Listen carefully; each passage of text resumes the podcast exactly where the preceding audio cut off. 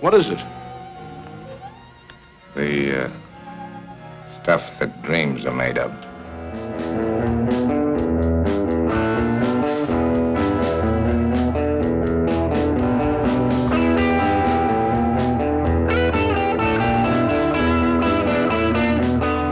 Olá, juventude dura e silenciosa da internet.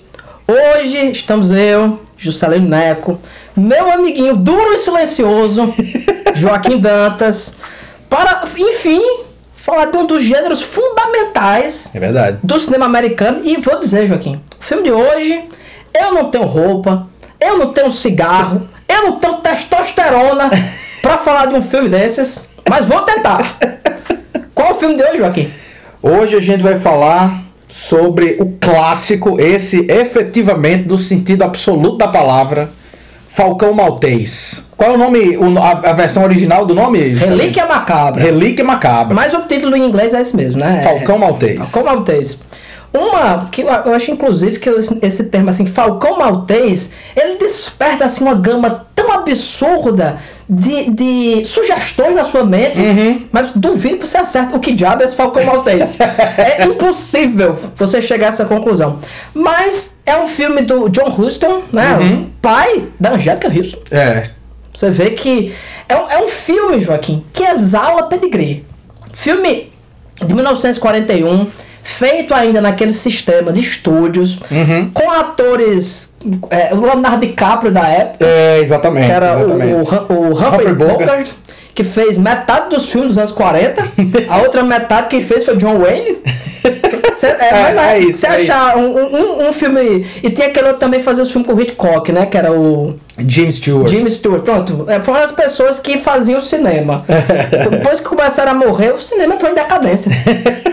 verdade, é verdade.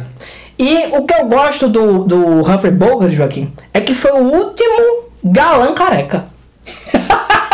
Você sabia que o Humphrey Bogart era careca? Não, não sabia Ele era não. careca, mas ele tá com uma peruca muito boa nesse filme. Tá, tá Você- Você vê que ele já tá meio passado na casca do alho, né?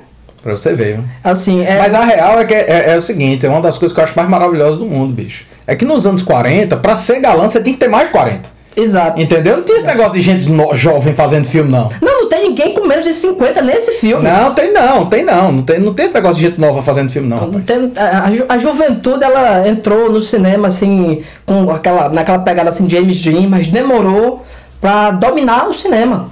Como acontece hoje, né? Que é o inverso, né? O cara É. tem 80 anos, mas parece que tem 30. É, exatamente. É por isso que, é, felizmente, a faixa etária dos nossos ouvintes é, é avançada. Então, dá, esse filme dá pra eles. Porque, assim, um filme em preto e branco, sem efeitos especiais, sem super-herói e sem jovem, não, não passa pra, pra galera nova. Inclusive, Salim, aproveitando aqui A deixa. a deixa, lembrei agora que eu chequei nas nossas estatísticas e a gente tem quase 100% de ouvintes da gente do Brasil. Mas tem assim, tem um 1% da Singapura. Eu queria mandar um abraço aí pra você, meu amigo. É Rodrigo Cunhama, pô. Deve ser ele, pô. Esse Tá- 1%, esse você, porque tem 1% da Itália que eu sei quem é, que é um amigo Sabe quem é, né? Valeu, Flávia. Obrigado aí por manter o nosso podcast internacional. É, quero pedir, inclusive, que caso não seja meu amigo Rodrigo Okuyama, que está escutando em Singapura, que a pessoa mande-nos um e-mail se identifique. É. Gostaríamos de conhecer se tão, se tão distante ouvinte. Exatamente. E bota distante nisso. Então, é, caros ouvintes, de alguma forma, eu e Joaquim fizemos muitos malabarismos ao longo desses trinta e tantos. seja, Já vai no 37, eu acho. isso, desses trinta e tantos programas e praticamente não falamos desse gênero fundamental Uhum. que é o filme noir ou noir, se você só viu essa palavra escrita. Nós. Noir. Mas hoje é um dia que vamos fazer justiça histórica e vamos falar desse filme. Também lembrei, Joaquim, fazia tempo que a gente não via filme, filme preto e branco. Uhum. Lembrei que tá faltando expressionismo alemão aqui. É verdade. Tá é faltando, verdade. vai ficar pra próxima temporada, porque as coisas já estão meio fechadas, mas vai ter Vampiro 2 aí até o cu de vocês fazer bico.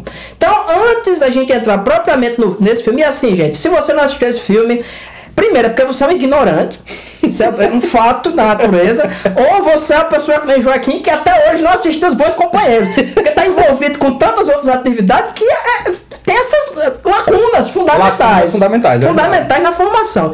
Esse, eu diria que é um dos filmes, os 100 filmes essenciais, ponto. Certeza. Ponto, isso aí eu não, não, não, digo sem medo de errar. Uhum. Um dos 100 filmes fundamentais, se você não viu, veja esse filme, mas também vou dizer pra vocês que escutar o podcast antes ou depois não faz diferença nenhuma, porque o filme não é propriamente assim, embora é, ele, é- ele, é- ele tem revelações assim tão rocambolescas, Joaquim, que eu não saberia explicar o que aconteceu. É, isso- Na hora eu entendo.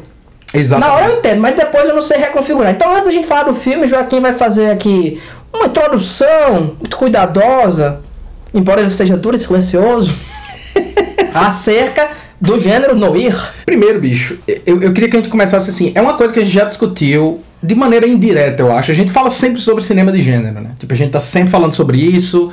Quando começa a falar sobre os filmes, eventualmente a gente chega num momento que a gente vai falar sobre isso. E das coisas que a gente mais admira é justamente o cruzamento entre os gêneros, né? Tipo, a gente sempre fala que grandes diretores como o Carpenter, por exemplo, é um cara que vai misturar um monte de gênero para criar o filme dele, né? Esse jogo do gênero que é interessante.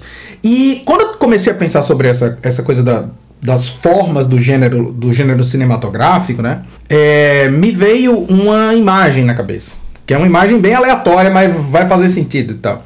Que é a imagem da rosquinha. Literalmente, a rosquinha, certo? O Dunnert. O Donut, exatamente. Ou não, rosca, porque somos decoloniais. ou, ou, como somos também sertanejos filós. Filós, é, exatamente. Então você, assim, tipo, a rosquinha é uma forma reconhecível. Certo? Tipo, a, a massa que faz a rosquinha faz qualquer outra coisa. Então, o que importa na rosquinha é a forma. Ela é uma forma reconhecível.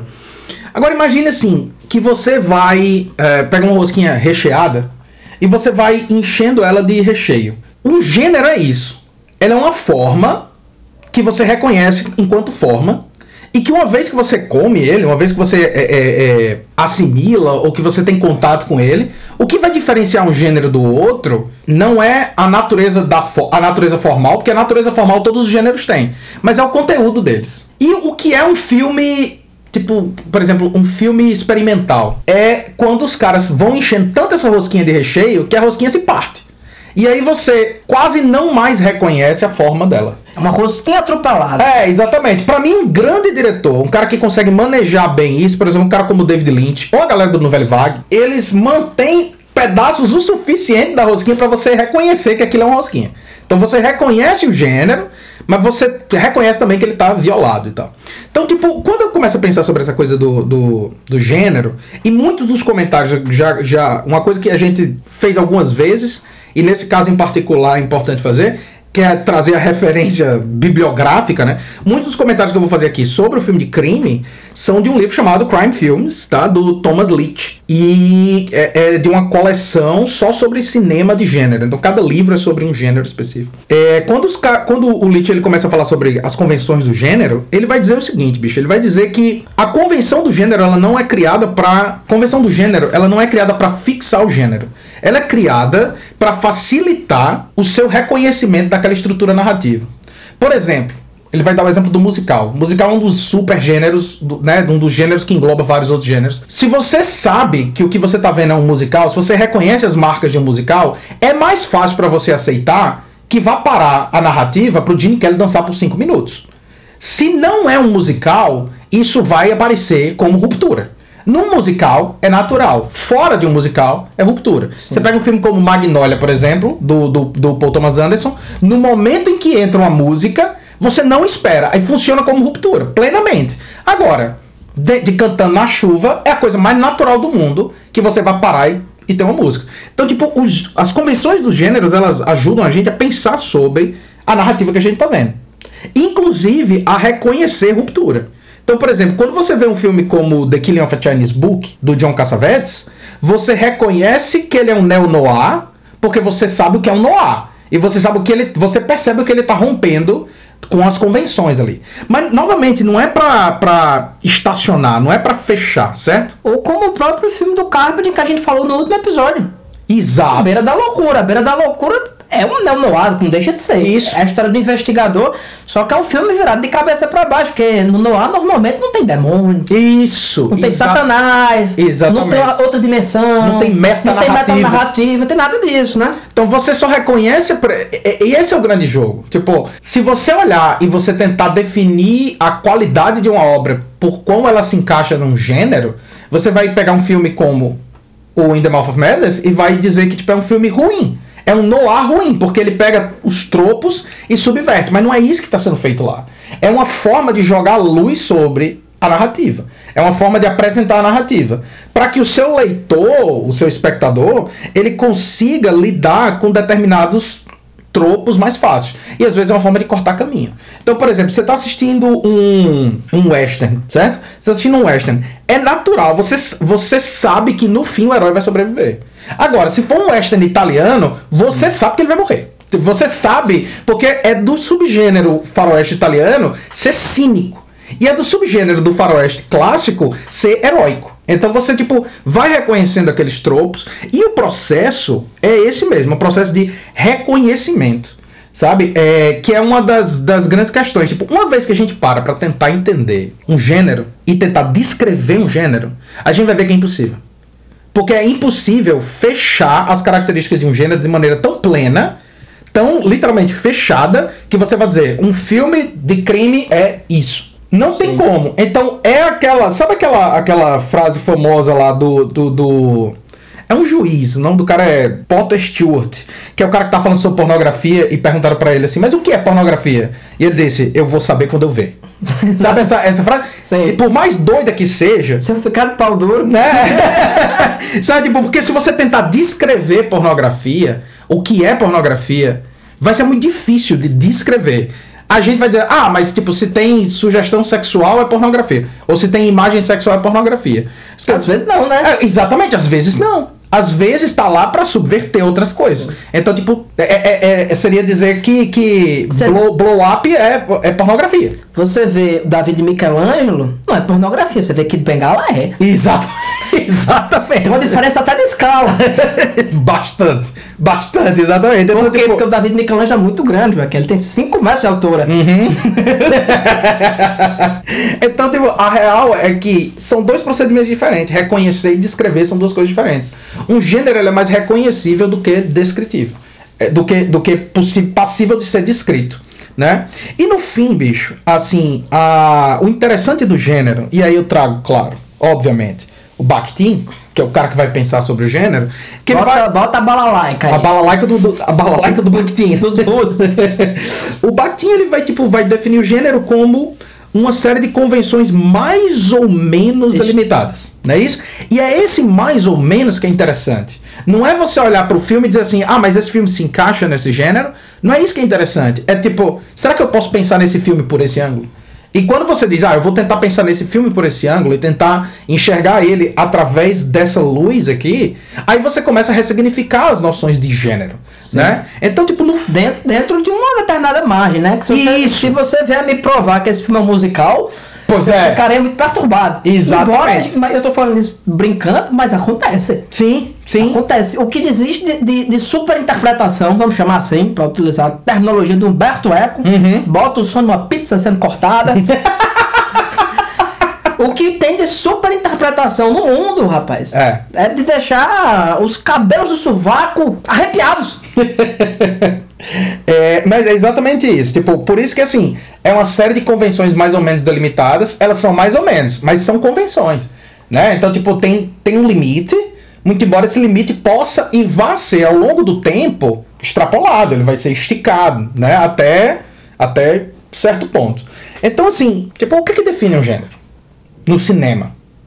Talvez, talvez, e novamente, o, o, é o Leach quem vai discutir isso, ele vai dizer, olha, talvez tenha a ver com a mise-en-scène. Então, por exemplo, você reconhece que um filme é, no- é um, western pela ambientação. Se for um western que é comédia, ele ainda é um western, Sim. não é? Você reconhece que um filme é um sci-fi pela ambientação. Se for um sci-fi de terror, ele ainda é um sci-fi. Só que tem outros gêneros que não, não funcionam necessariamente assim. O gênero que a gente vai tratar hoje, o subgênero é o noir. O Monstro do Ártico é um noir. O filme do Howard Hawks, né? Que é sim, a sim, coisa, sim, sim, é um a coisa original. É. Tem, um- tem uma investigação acontecendo ali dentro. É, se tem uma investigação, já Tá? Exatamente. É preto e branco. Então tem um ambiente de paranoia que ninguém confia em ninguém. Uhum. Então, se você pensar por esse sentido, pode ser. mas, é ser um- lindo. mas não é, é um, ficção, é um filme de É ficção, um ficção científica, científica. muito claramente. É, exatamente. Então, tipo, tem uns gêneros que eles vão se sobrepondo a outros. Então, por exemplo, o western, ele parece ser um gênero, por causa da mise-en-scène, que ele, tipo, se sobrepõe a qualquer outro. No sentido de que você pode fazer qualquer coisa dentro de um western, que ele vai ser um western. Um western de vingança é um western. Um western de crime é um western. Um western musical é um western. Sim. Ou será que é um musical? Aí fica o questionamento. Entendeu? Então, tipo, são esses jogos que são interessantes. Tem que se tem mais música ou mais o Grand Canyon. Depende- Dependendo. Dependendo, aí você vai ter que fazer um, um cálculo do tempo de exibição, né? É, mas aí, tipo, o, o subgênero que a gente vai falar é o, é o filme noir. E eu vou deixar pra falar desse subgênero em particular quando a gente estiver falando sobre o filme. Mas ele tá inserido dentro de um grande gênero que às vezes a gente não pensa dessa forma. Que é o filme de crime. Sim. Porque o filme de crime é um dos gêneros mais antigos do cinema.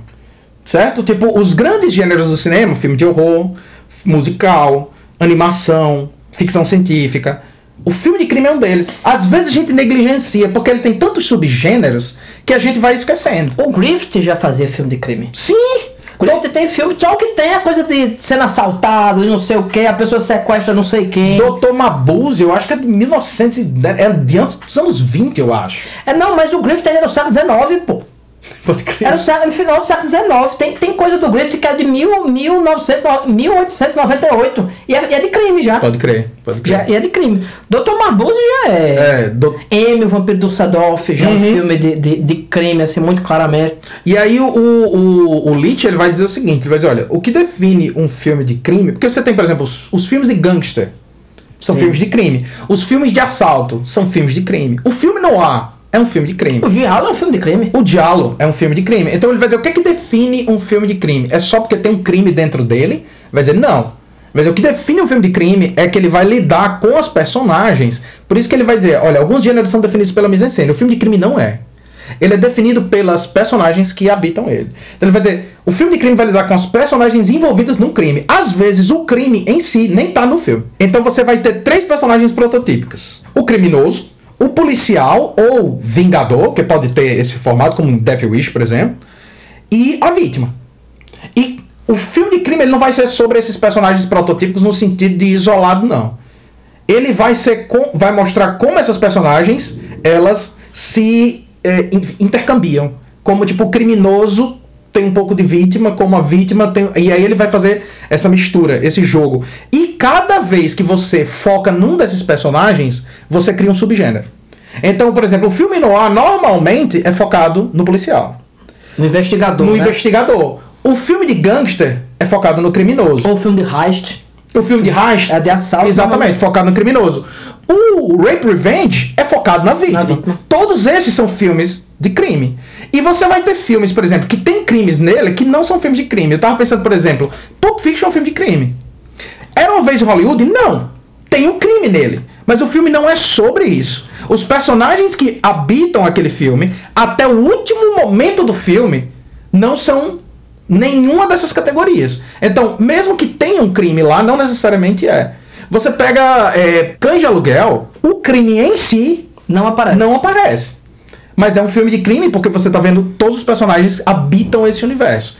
Então, tipo, essa é a convenção do cinema de, de- do, do filme de crime, do cinema de crime, que foi uma coisa que quando eu comecei a estudar pra gravar esse episódio, foi mais interessante pra mim, foi perceber que, tipo, filme de Yakuza, filme de máfia italiana, filme, é, é, é, o cinema do... é, thrillers, sex thrillers, alguns filmes da novela Vague, O Poderoso Chefão. o Poderoso Chefão, certo? 90% dos filmes que Scorsese já passou Já, exatamente. Então, é, é, eu, eu tava pensando aqui, tipo, ó, do- dos anos 20, filmes como, por exemplo, Dr. Mabuse, os filmes de máfia dos anos 30, os noir dos anos 40 e 50, há muitos filmes da novela vaga dos anos 60, a nova Hollywood nos anos 70, neo-noir, thrillers, o cinema de Brian De Palma,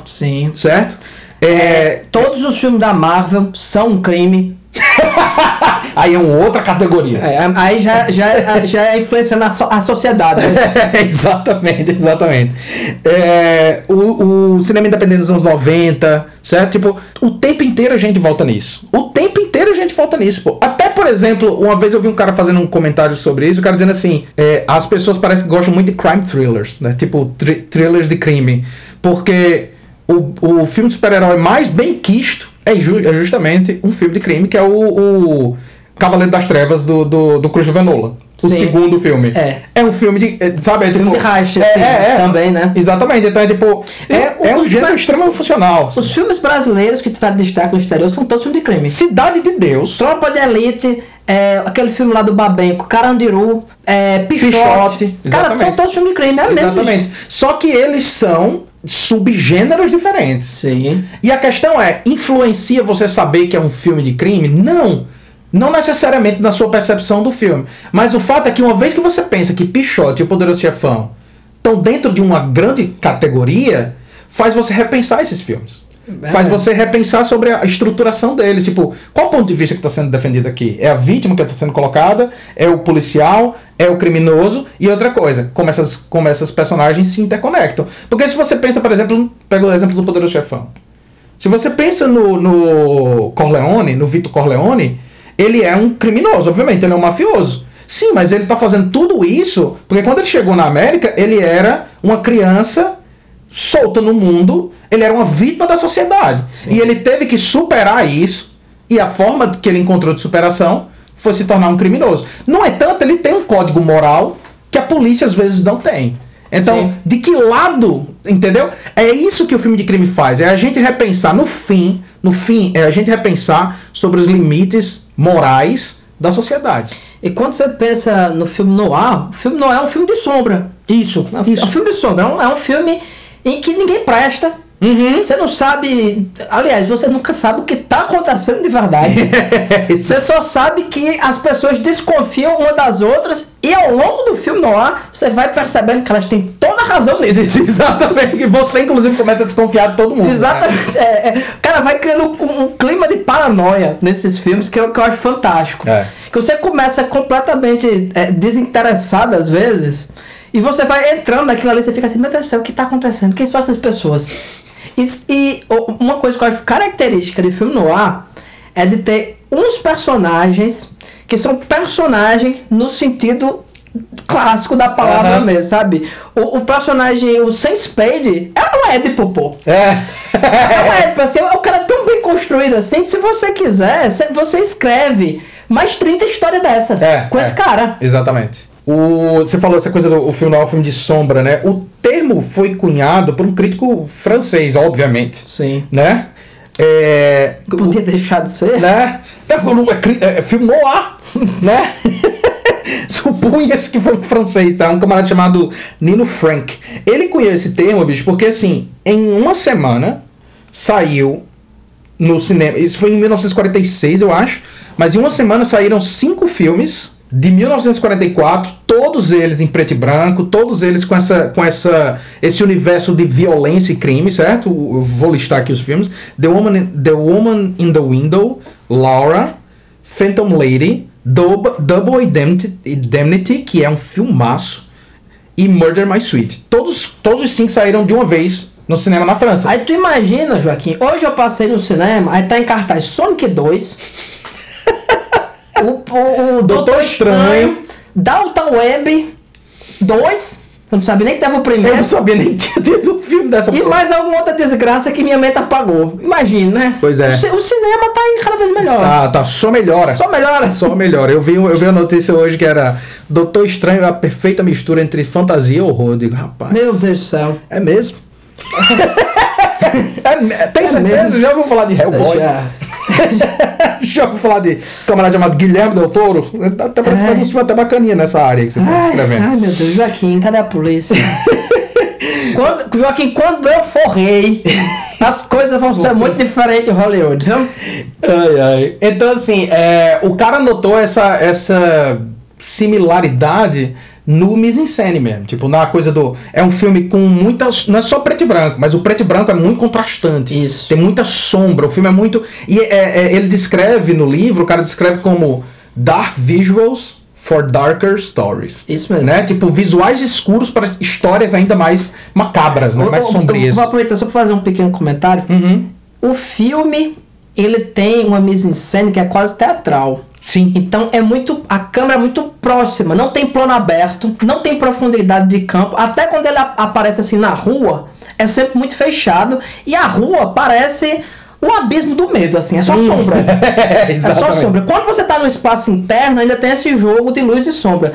Mas quando você- as pessoas estão na rua assim, você vê realmente que é um, é um mundo coberto de sombras e é onde você não entende os limites Isso. realmente do que está estabelecido ali. E tem um senso de claustrofobia, de você estar sempre fechado, porque normalmente o filme noir é sobre essa- esse senso, como você falou, esse senso de paranoia, de perseguição, de que o tempo inteiro tem gente de todos os lados, tem forças de todos os lados tentando lhe fuder e você tá, né, tentando se defender. Ou seja, é um filme extremamente realista É mesmo. né? Profundamente realista e tal. É, um, último, um último comentário, assim, antes da gente entrar no, no, no filme em si e tal. O Falcão Maltês, de 41, é considerado por muita gente o primeiro filme noir, no sentido, tipo, definitivo do, do, do termo. O primeiro filme que é centrado ao, ao, ao- ao redor do, desse, desse investigador durão, casca grossa, né? E bota casca grossa. viu? É, e bota, e bota, no- bota casca e bota grossa. Pensa nome manso. Rapaz, tem uma, tem uma citação do. Acho que é do John Huston, falando sobre o Humphrey Bogart. Ele fala que a única coisa que o Humphrey Bogart precisa fazer pra dominar uma cena é abrir uma porta. uma vez que ele entra na cena, a cena é dele. Né? Uma vez que ele, ele domina a cena. O bicho, ou, ou baixinho pra ter uma presença, viu? O que eu acho bom é que ele não abre a boca, pô. Uhum. Ele fala assim, o tempo inteiro. Então dicção perfeita, com a boca fechada. É um herói. É. Né? É, muita gente vai falar, vai falar justamente isso: que o Falcão Maltês de 41 é o primeiro filme no ar, é o filme que meio que inventa o gênero, mas que vi- o visual do noir já existia. Sim. Só que é a combinação do visual. Por exemplo, você falou, você falou exatamente do, do, do, do, do berço fundamental do que é o visual do cinema noir, é o expressionismo alemão. Sim. O expressionismo alemão, ele vai ser. Inclusive, muitos dos diretores de filme noir são diretores alemães fugidos da guerra, que vão para os Estados Unidos, vão para Hollywood e vão adaptar aquele estilo visual para o cinema hollywoodiano para contar a história do detetive. Não só o diretor, como eu já falei, é, os técnicos de Hollywood da década de 40 e 50 são todos da Europa. Uhum. Diretor de fotografia, esse filme aqui tem até o Peter Lorre, é Peter Lorre, não Peter Lorre. O Peter Lorre que é, que é um, ele, ele é, ele é da Eslováquia, né? Uhum. Então ele deve ser eslovaco. Ou Slova. Ou eslova, né? Ou vodka eslova. Enfim, ele é da Eslováquia, mas ele fez muito filme alemão, pô. É Amy, o vampiro de Dusseldorf, é ele. Eu, eu, fazia tempo que eu não vi esse filme. Quando eu bati, rapaz, ele tem uns olhos diversionais, Joaquim, que faz os outros olhos diversionais que a gente falou ao longo desse podcast parecer uma brincadeira. Parecerem olhos E normais. mais outra coisa, rapaz. Esse- é, o Noir tem tipos humanos Uhum. que ele não precisa nem falar. Não precisa nem falar. Você pode fazer esse filme de novo, todo redublado, e você sabe perfeitamente quem são esses caras. Sim, sim. Sabe tu, quem é quem, você sabe. É, é, então, tipo, um filme como Cidadão Kane, por exemplo, tem o visual de um filme noir, mas não é um filme Sim. noir. Só passa a ser filme noir quando você tem esse cruzamento, justamente, dessa composição visual com o tipo de história que está sendo contada. Né? E aí a gente chegou finalmente no Falcão Maltês.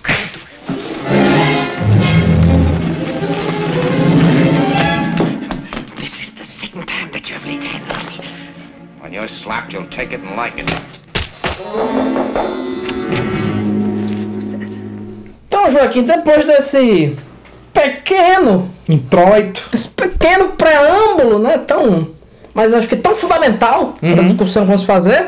Gostaria que você fizesse a função para que você realmente é pago. Finalmente, né? Exatamente, que e dissesse a sinopse desse filme. A sinopse é muito fácil de dizer. Eu duvido você dizer tudo que aconteceu nesse filme. Não, não, é impossível. Rapaz, eu, O resumo é cara, impossível. cara, eu admiro quem escreveu esse roteiro. Porque é genial, pô. É genial. Na hora que você tá assistindo, você fica assim, porra, outra revelação? Outra revelação? Mais uma revelação? Quem é quem?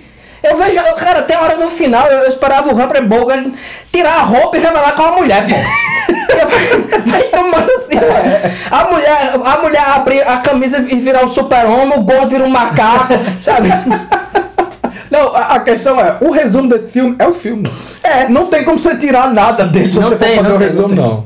Aí vamos lá. Sam Spade é um investigador particular na sempre noturna São Francisco. Um sujeito durão e elegante, sarcástico, cáustico e com um estranho senso de moral.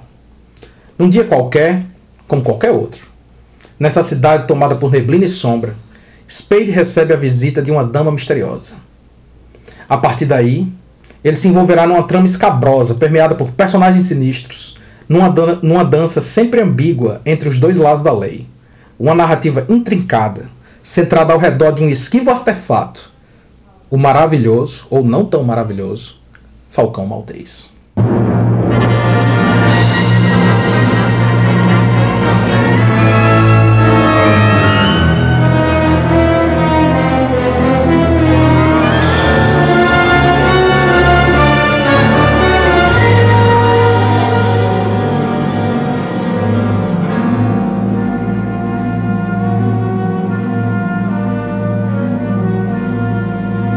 Gosto no final, quando eles descobrem assim, então, isso aqui é feito de quê? Isso aqui é feito da matéria dos sonhos. É, Cara, essa, essa citação é citação brilhante. é, é genial. E você vê ela em vários lugares depois, né?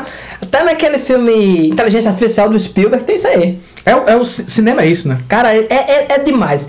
É, Joaquim, você tomou essa grande liberdade de dar essa aula não solicitada para os ouvintes. Eu vou falar aqui de uns elementos desse filme que são para-elementos, né? no sentido que estão ao redor. Perfeito. É, primeira coisa, isso aqui tem uma relação com literatura pulp. Até a década de. ó, Principalmente a década de 1920, você tinha nos Estados Unidos esse fenômeno de revista. E revista que eu falo era revista de tudo. Era o principal entretenimento do americano, era revista. E essas revistas era tudo, era Life, ou seja, uma revista tipo Veja, digamos, sobre com notícias normais. Mas tinha revista do que você imaginar. Tinha no, revista de alterofilismo, de nudismo, de qualquer esporte que você pensar, tinha uma revista sobre isso aí. Arma. Arma, o que você pensar tinha. E fora isso, você tinha também. É, a partir da década de 1930, você começa a ter as primeiras revistas de histórias em quadrinhos propriamente. Que antes você tinha no jornal, depois você começa essa indústria mesmo de, de publicar o gibi, né? Sim. O comic book, né? Como eles chamam. Mas você tinha essa literatura pulp que nada mais era que uma revista literária. Quer queira, quer não. Sim, claro. De última qualidade? Sim, provavelmente. óbvio. Tanto que até o Lovecraft eles publicavam nesse negócio, né? O, o Astonishing Histories. Juscelino, mas- publicava isso aí. Novamente, quem sou eu pra julgar uma revista de conteúdo literário? Ah, eu sou um doutor em teoria literária. Assim. e é, vamos dizer assim, esse ambiente, né? da- essa figura do investigador, cara, é, o, o é, Dan, é, Denzel Hamilton, né, o, o autor do Falcão Maltese Isso. e de vários outros livros, né? Ele é criador desse icônico personagem, né, o Samuel Spade, que é o protótipo desses investigadores duros e silenciosos, esse tipo Isso. depois você tem o, o Raymond Chandler, né, que cria o Philip Marlowe, e o Philip Marlowe tem muito livro, tem o, o Longadeus, a Irmãzinha, tem um livro pra caralho, sempre com o mesmo personagem. E eu acho incrível, assim, como é um dispositivo narrativo perfeito. Perfeito. Você tem um cara sentado atrás de uma mesa, ele é investigador, chega uma mulher e diz, meu marido morreu. Pronto, começou a história. Pronto, exatamente. Não precisa, de mais nada. Você sabe, aliás, você não sabe de nada. Que Isso, isso que eu gosto do filme noir. Nada é o que parece. Uhum. E mais, mais, vamos dizer, o dispositivo é posto em andamento. Isso. Né? Tem até as frases clássicas né, do Philip Marlowe que ele diz assim: Ah, você vai pegar meu caso? Aí ele diz assim: Olha, são. Eu não lembro o valor, mas tipo, 100 dólares por dia mais despesa. Seja lá o que for. O que for, o que for tamo aí, por mim, é. tamo aí. Os caras não estão não tão preocupados assim com nada. E também tem um contexto muito específico. Ah, às vezes a gente não entende bem o contexto desse, de- desse detetive particular. Que ele não existe aqui no Brasil. Uhum. O detetive particular aqui do Brasil, lembrando que o Mojica, o grande Mojica Marinho Zé do Caixão, Sim. ele dava um curso de detetive. Pra quem não sabia, e a prova final você tinha que ir numa praça e ficar seguindo as pessoas. Existe detetive particular no Brasil com dispositivo de escuta para tirar fotografia, mas eles só fazem cor de traição. Uhum. É, o que eles investigam é isso, porque não existe validade legal nenhuma de nada que eles. Sim, sim. Na verdade, eles nem podem fazer isso, Uhum. né? Mas, a princípio, como é uma questão de cunho é, pessoal, como se diz, então você pode contratar. Mas nos Estados Unidos, não. Lá o cara anda armado, investiga as coisas, tem um, tem um relacionamento muitas vezes não dos mais adequados com a polícia. Muito comum que sejam ex-policiais que desempenham isso aí. E existe isso até hoje.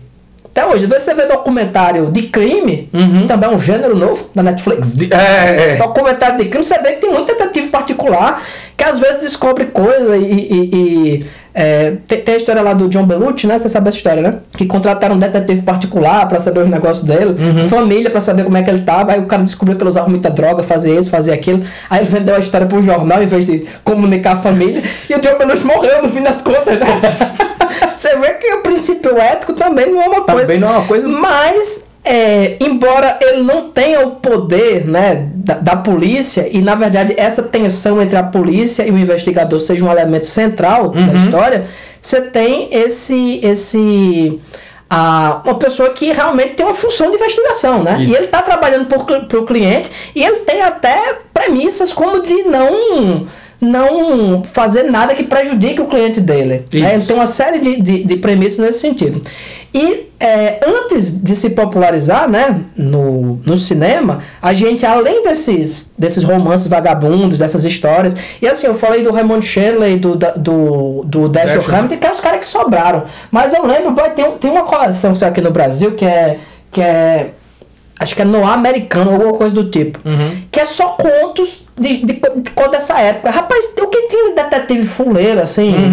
Óbvio que nem todos têm a sofisticação né, do, do, do Hammett, né, do, do, do, do, do Raymond Chandler, né, que são os autores que têm uma formação, você nota, muito mais, Sim, sim. muito mais sólida. E nos quadrinhos você começa a ver também esses elementos no ar. Eu acho, inclusive, que muitos dos elementos que a gente associa com o noir apareceram primeiro nos quadrinhos, né? O Dick Tracy, por exemplo, cara, é um, um, um, um quadrinho feito de sombras, extremamente estilizado, com todos esses elementos que a gente vê no filme noir. Policial durão, a fêmea fatal, esse, esses inimigos meio exóticos, né? Que tem- isso é muito comum em filme Muito noir. comum, muito comum. Isso, cara, se você pega depois o trabalho. Dick Tracy é de 1931 ainda, né? E o The Spirit do Will Eisner de 1940. Cara, The Spirit, ele influencia visualmente de forma tão absurda no ar que se você pegar um elemento, tem quase todo filme no ar, é o quê? Você tem a vidraça com o nome. Isso. E a vidraça, ela projeta, obviamente, né? Que é um, vidro pintado, né? Com o Isso. nome. Ele projeta dentro da sala o nome. Isso. Como, Do no- como na, investigador. na abertura do, do, do, do Falcão Maltese. Cara, quase todo filme noir tem isso. E quem inventou isso foi o Eisner. Isso aí é no Spirit. Ele sempre usava esses elementos criativos pra botar o nome do Spirit. E The Spirit é o quê? Um policial que é dado como morto. Ele cria uma bate-caverna no cemitério. Ele mora num túmulo, né? The Spirit é o espírito mesmo, né? Porque ele bota uma máscarazinha e sai pra combater o crime. Tem todos esses elementos. Todos. Crime, mulher fatal, investigador, gente se fudendo. Só é mais com pau. Sobretudo. Sobretudo é cigarro, nessa Cigarro. época se fumava bastante. Eu vou dizer uma coisa pra você, Joaquim. Esse filme é de dar orgulho. Esse filme é de dar orgulho. O Humphrey Bogart, ele não fuma cigarro, Joaquim. Não é nem carteira, não. Não. Ele enrola na hora. É, exatamente. Ele enrola na hora, assim, com toda aquela habilidade. O- o- os cinzeiros são as coisas mais rebuscadas. Parece que trouxeram do. do- que, que quem projetou aquilo ali foi, foi Madame Pompadour pra Maria Antonieta. Assim, o cara. o, o- cinzeiro é também um travesseiro, pô. Você puxa aquilo ali. Cara, tem uma mise-en-scène Perfeito. muito, muito maravilhosa. E eu desisti de contar os cigarros que são acendidos Não é possível. no décimo. E eu acho que eu tinha assistido 10 minutos de filme. é, um, é um cigarro por minuto. E olhe, pessoal, que é um cigarro mesmo. Não tem filtro, não. Não, é, É um exatamente. cigarro daquele que você fuma um e de tardezinha você ainda tá com gosto na garganta. É, pois é. O pessoal não tinha paladar, não, Joaquim. Não tinha, não. O pa- ó, tan- tanto que você pensar. Tanto é que o espelho não come nada. Deixa eu ver que não toma um café, Não toma um café o filme inteiro, bicho. Agora fumar um fumo. Empapuçado. Permanentemente empapuçado.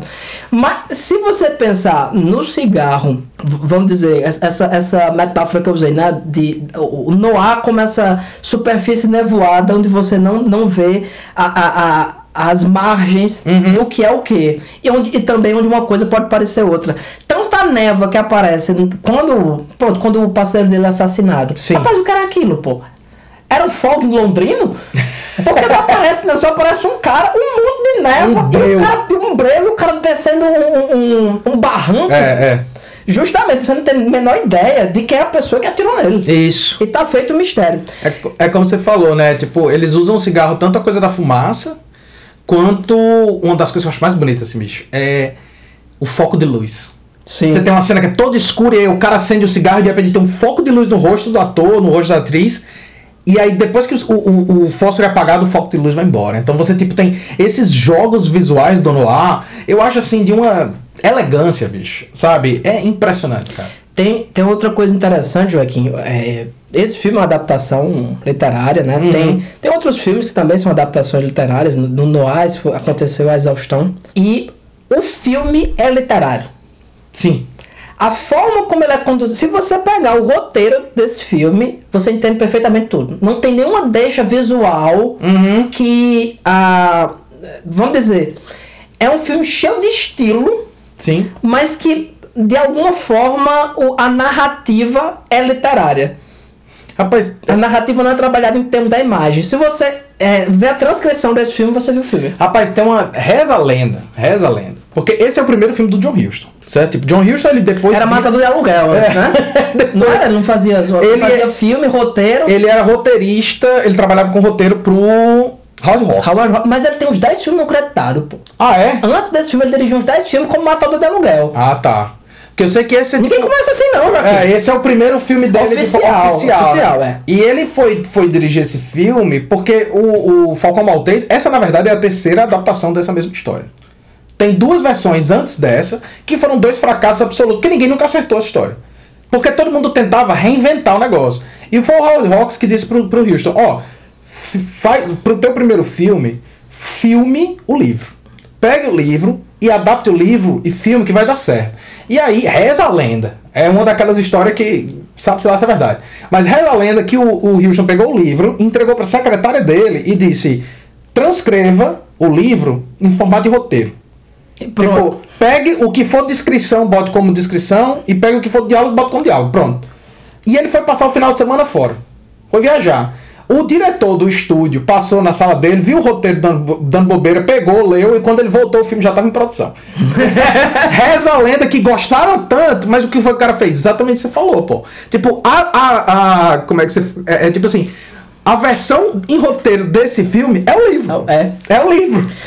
É, Joaquim, vou dizer uma coisa. Não é todo mundo que diz as falas desse negócio lendo. Uhum. Você tiver na sua frente, telepronta, você não consegue. Rapaz, os caras falam, pô, cinco minutos. É. Oh, I can't look at you and tell you thought Thursby would tackle Miles and one or the other of them would go down. If Thursby was killed, you were rid of him. If it was Miles, you see that Thursby was caught and sent up for it. Isn't that right? Something like And that. when you found that Thursby wasn't going to tackle him, you borrowed his gun and did it yourself, right? And when you heard Thursby was shot, you knew Gutman was in town.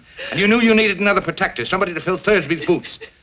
So you came back to me. Yes. Estava eu na frente da sua mãe, não sei o que, não sei o que lá, não sei o que lá. A cena, a cena final, né? O, o- não, não querendo pular demais, mas a cena final do filme em que você vai ter o confronto entre todos os personagens envolvidos na trama, né? Cara, na, bom demais. Na, da busca desse Falcão Maltês, é uma cena de 35 páginas do roteiro. Ou seja, é um terço do filme, é uma cena só, pô. E eles falam com a rapidez. Cara, Cara, não é sei como é que ninguém morreu sem depois Eu também não sei, um não. filme desse. É, os, os caras eram bons mesmo, pô. É. Os caras paravam assim pra, pra- e, e o cara consegue, de alguma forma, dar uma cadência pro que ele tá dizendo que parece natural. Sendo que não Sim. tem nada de natural Nada, nisso. nada, não nada. tem nada de natural você falar cinco minutos sem a pessoa lhe interromper. Sim. Assim, a gente tá gravando aqui, eu não deixo você falar cinco minutos.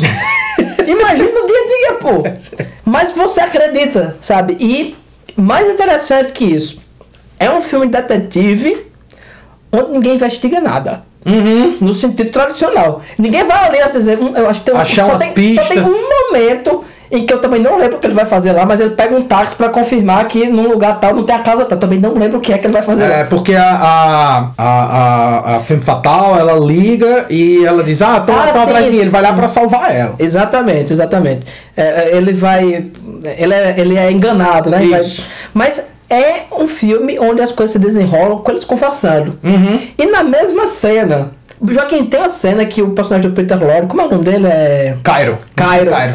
Cairo que não parece em absoluto um nome falso. Mr. Cairo e Gutman. Cairo, assim, não, parece legítimo. Parece uma pessoa o nome chamada dele. Cairo.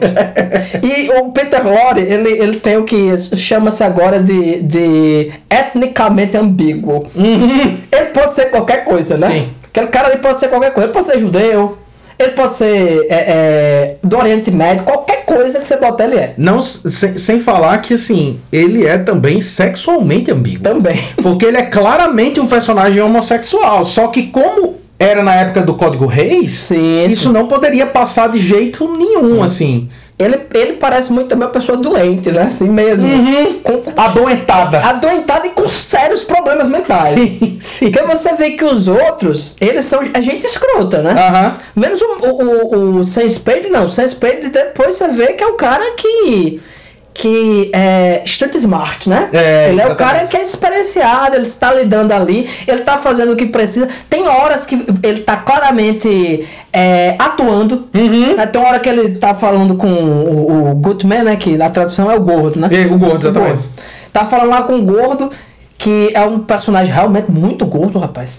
É- Não, e ele é sempre filmado de baixo, então ele fica ainda mais fica, largo. Fica um negócio assim amplo, assim, o cara domina mesmo o ambiente. E parece muito aquela, aquela história que a gente tava comentando no filme passado sobre o personagem do, do, do Charlton Heston. Que os personagens em si, eles condensam o que eles são. Sim. Sabe, você sabe quem é o Sam, o, o Sam Spade quando você bate o olho nele. É o cara que é durão e tal. A Femme Fatale, você sabe. Você não sabe tem Você sabe que tem uma coisa errada nela. Sim. Ela é ambígua. Uhum. Né? O, o personagem do Peter Lorre é Dodó e ele é Dodó até o final. Sim. O, o, o Gutman, você vê também o que ele é. Esse cara que domina o ambiente, um cara também experienciado. E é o cara que é o Nemesis né, Isso, do, do do, Spade, Marlon. Então eles vão. Né, do Marlon, é, do, Spade. Spade, é. Então eles vão é, é, nessa, nesse xadrez verbal, né? Isso. E tem umas cenas, Joaquim, que se você pensar é, no que eles chamam de beat, né? No roteiro. Roteiro é quando você. Beat você chama quando você tem uma mudança. Né? Digamos, eu, eu, eu começo a conversar com você aqui e tô lhe ameaçando. Eu digo, Joaquim, eu vou começar o diz, vai não, eu estou preparado, eu vou comer o céu. Mudou o beat. Né? Mudou a, a, a, a, a intencionalidade da cena. Pai, tem cena que o cara começa a conversar, o cara puxa uma arma, o cara toma a arma dele, dá um murro, o cara desmaia, o cara acorda de novo, vai conversa. Não, veja bem, não é bem, não é assim e tal. Você pode devolver minha arma, o cara devolve e diz, vamos agora eu revistar. Sabe?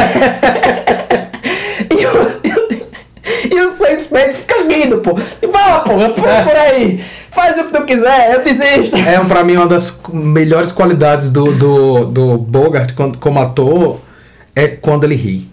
Sim. Porque é tão sádico o riso dele, sabe? Ele ri quando é pra não rir. Ele ri quando Exatamente. ele diz, ah, é foda-se também, tá entendendo? É, uma, caracter, uma coisa interessante da que a gente tá falando, tipo, é o primeiro filme do Houston, é o filme que o bicho bota pra fuder, assim, e é o primeiro protagonista do, do, do, do Bogart. É o primeiro filme do, do Humphrey Bogart como protagonista, É mesmo, como né, herói. Antes ele só fazia vilão. O que é perfeito pra ele fazer o Sam Spade. Sim. Porque o Sam Spade é esse cara que você olha pra ele e você vê que, veja bem, é como você falou, você entende o Sam Spade imediatamente. Ele não é um cara misterioso que você não sabe qual que é a dele. Não, não.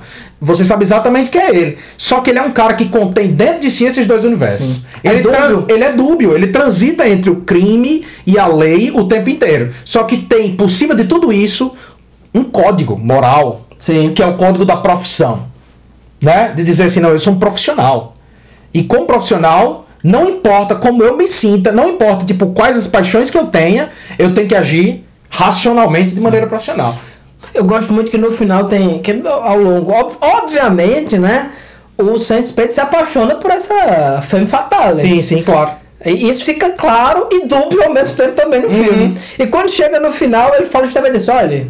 Se um, um- um investigador particular foi enganado, outro levou um tiro, isso não é bom pra profissão. ele fala desse jeito, É, cara. exatamente. É genial, isso não é bom pra profissão. Ou seja, a- a- a- o, o cara, é, da, da mesma forma que essa mente criminosa, você pega, por exemplo, o Gordão, né? O cara diz assim, o cara tá 17 anos procurando. Procurando. E, e para quem não viu o filme, é maravilhosa a história do Falcão. Basicamente, os templários foram.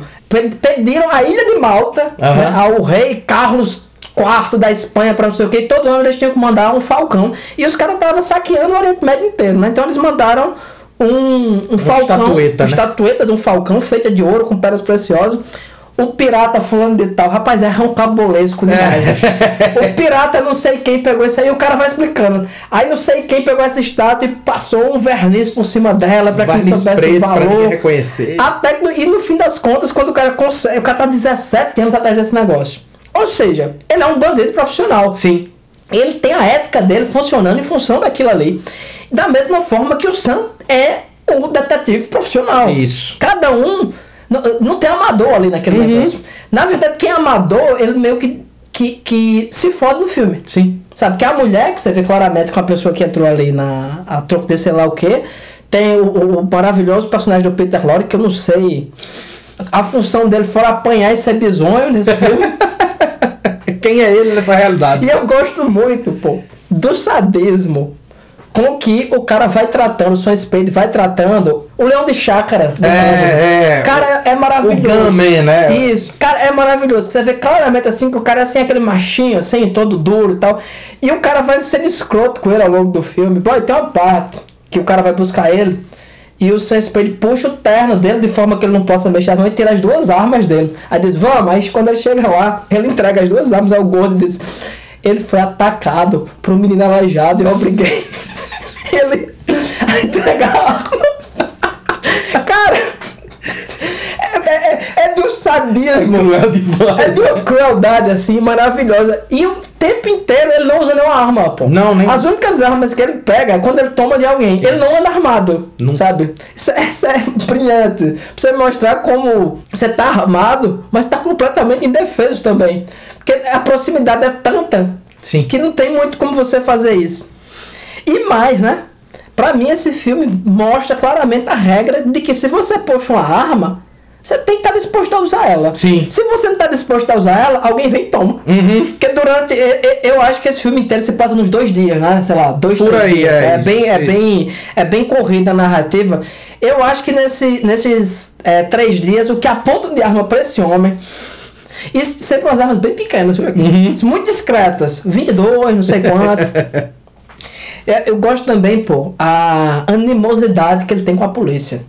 Uhum. Que o tempo inteiro, depois que você descobre, ele tá colaborando com a polícia. Então parece que ele tá. hum, hum, no decorrer das cenas, parece que ele tá irritado assim com os caras. Mas na verdade ele tá numa meio assim. ele Deixa eu fazer minhas coisas, pô, vocês não ajudam em nada. É, é. Ainda fica enchendo aqui meu saco, vem na minha porta. Eu tô em casa, você aparece, eu tô não sei onde você vem de novo. O lance do, do, do. Pra mim, essa é uma das principais características do filme no ar e desse filme em particular, que é a noção de ambiguidade. Certo? Tipo, tudo nesse filme é dúbio.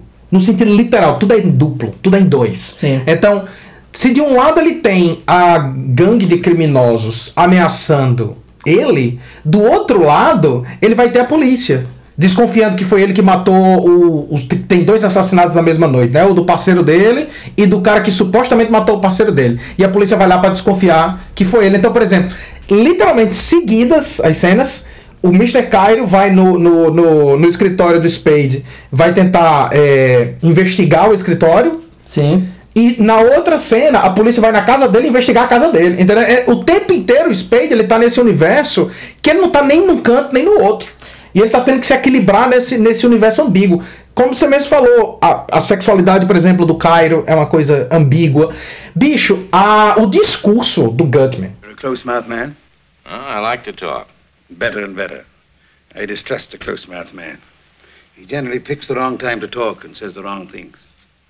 Talking something you can't do judiciously unless you keep in practice. Now, sir, we'll talk if you like. I tell you right out, I'm a man who likes talking to a man who likes to talk. Swell. Will we talk about the blackbird? You're the man for me, sir. No beating about the bush, right to the point. Let's talk about the blackbird by all means. Professor, answer me a question. Are you here as Miss O'Shaughnessy's representative?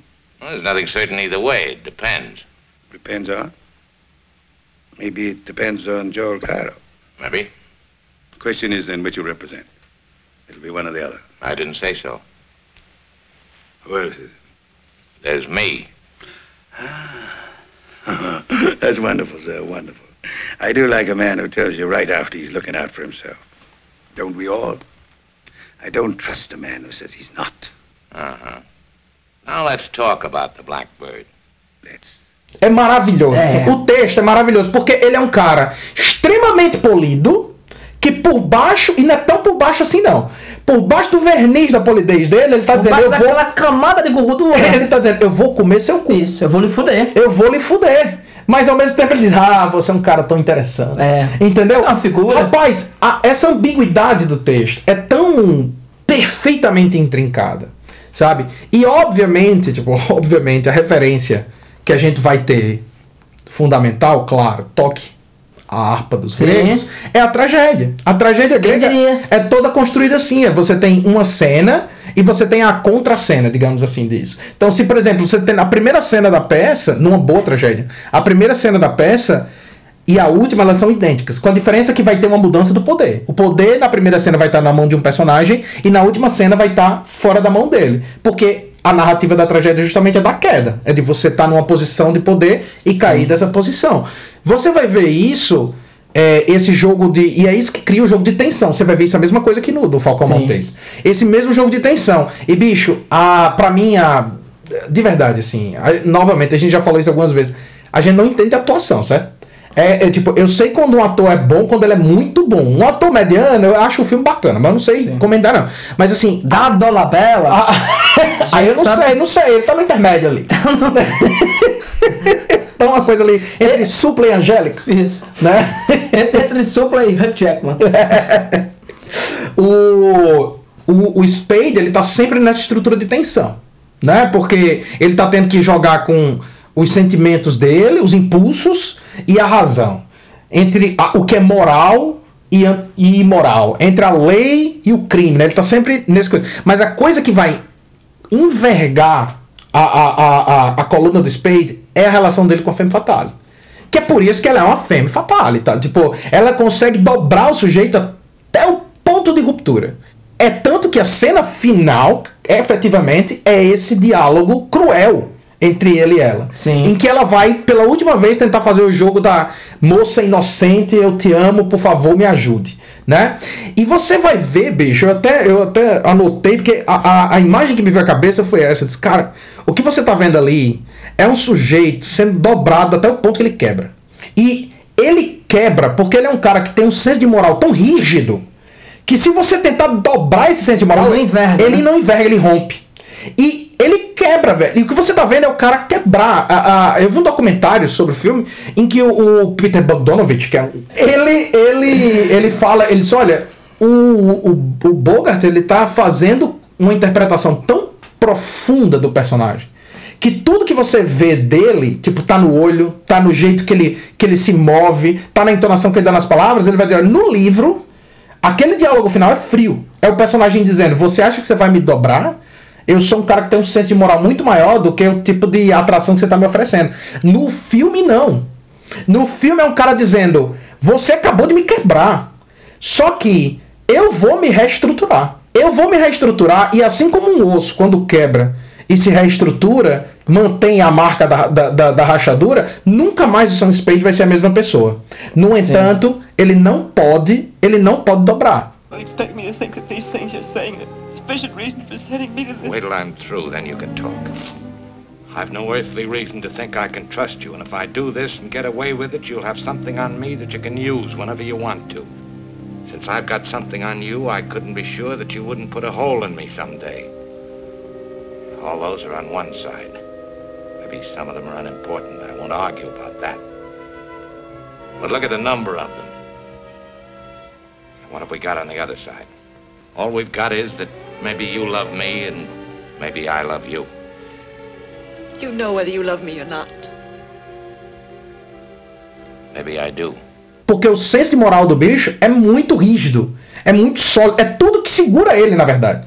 Se você tira aquele código, código profissional dele, Ele não tem nada, pô. ele rui. Ele não tem nada. Ele não tem nada. Ele não é nenhuma pessoa, pô. Ele é um detetive. Exatamente. Ele é um detetive. Ele não tem nada. Ele não tem família. Ele não tem um gato, pô. O amigo dele morre e a única coisa que ele diz é: Agora bota trocar aí o nome da fachada e bota só Spade. Ele- a, a esposa do amigo dele tinha um caso com ele. Com ele, exatamente. Rapaz, assim, ninguém presta nesse negócio. Assim, ele é um detetive. Não, e o, o, o, o assim amigo. como o Ringo era o baterista dos é um Beatles, você espera o detetive. Não tem, não tem outra coisa O, pra fazer a- até mesmo o Archer, o Archer, né, que é o, o, o parceiro dele, como você falou, tipo, ele é o cara que é casado, mas dá em cima da cliente. Sim. Aí o Spade é solteiro, mas não dá em cima da cliente. Mas aí pega a mulher do Archer. Então, tipo, ninguém. a- a- se não fosse ser de Sendo- profissionalismo Sendo, dele, detetive, eu sou profissional. Agora, sendo eu mesmo, eu sou um ser humano terrível. né? Exatamente. Então, tipo, é, esse jogo de ambiguidades do filme, cara, que eu acho incrível, assim, na construção. E assim, impecável. Você Não tem um grama de gordura nesse filme. Não tem nada que Não, não você tem. tire, nada. As atuações sobre-humanas. É um. É, é- como é que eu posso dizer? É um noir quintessencial. É um noir prototípico que não tem nada de prototípico. Certo? Tipo, é como Halloween do, do Carpenter. Se você pegar e replicar o, Ma- o Falcão Maltês, você vai ter um monte de filme que replica aquele filme ali. Replica esse filme que a gente tá comentando. Mas esse filme, ele não tem nada de clichê. Ele é super original. É porque ele, era, ele é o originador.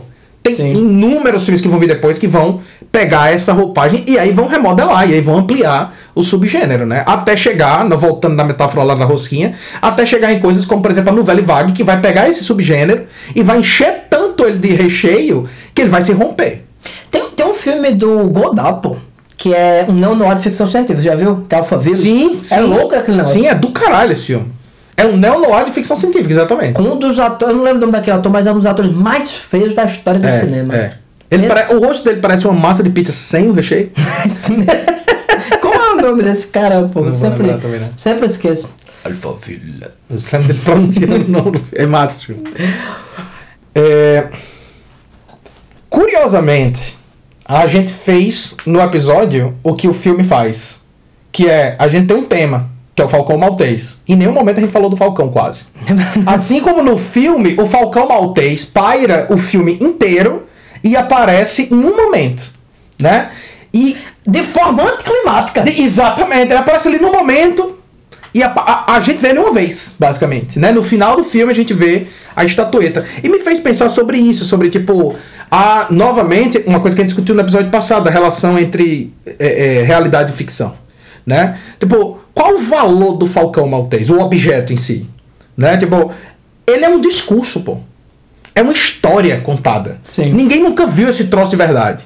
A gente sabe que talvez exista. E porque a gente sabe que talvez exista, a gente vai, tipo, mover mundos e fundos. Pessoas vão morrer, dinheiro infinito vai ser gasto para chegar nesse objeto, Joselino, que no fim das contas, qual o valor dele? Nenhum, pô. O valor dele, não importa o quanto de ouro tenha condensado nessa estátua, esse cara, o Gutman já gastou mais dinheiro do que ele vale. Sim. Entende? Tipo, não tem um valor real, material. Ele tem um valor que é meramente discursivo. Assim como no filme, a partir do momento que a estátua aparece, ela perde o poder todinho. Ela é um objeto do discurso. Isso. Ela é um objeto do discurso. E aí o filme mostra isso pra gente e pensa. Por isso que, por isso que eu tava falando. é, Aquela citação que você traz lá, né? Que ele vai dizer que é a matéria de que, de que é feito os sonhos. É o que é o objeto de arte. Isso. Se você desmantelar o objeto de arte pela sua, pelo seu valor material, ele não vale nada.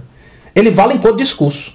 E enquanto discurso, a gente move a realidade ao redor dele. E ela muda a nossa realidade. Assim como o Falcão Maltês, muito embora seja inalcançável, é o motivo do Gutman continuar vivendo. É o motivo do Cairo continuar tendo relação com o Gutman.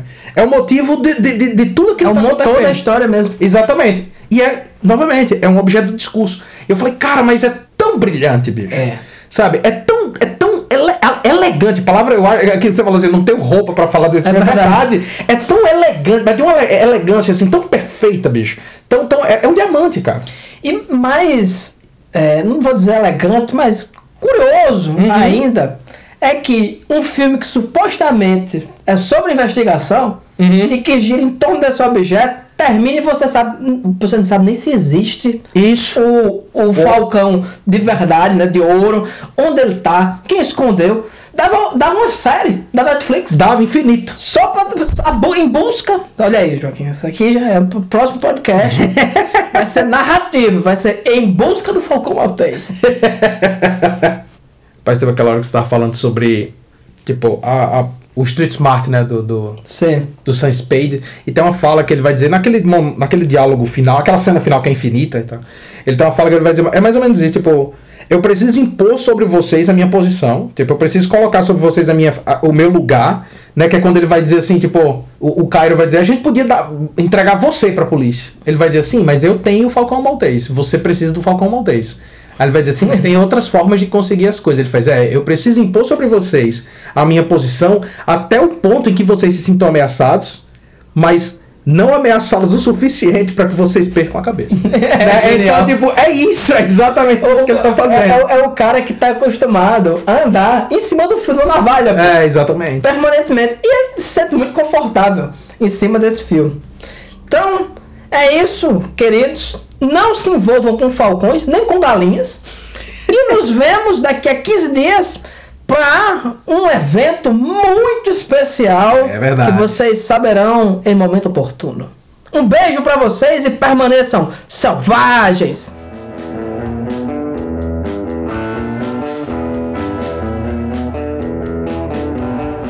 Selvagem Podcast é uma realização da Selvagem Produções. Edição de áudio por Joaquim Dantas. Música de abertura Supercharger por Raimundo Kowalski. Se você quiser entrar em contato com a gente, envie um e-mail para selvagemxproduções@gmail.com.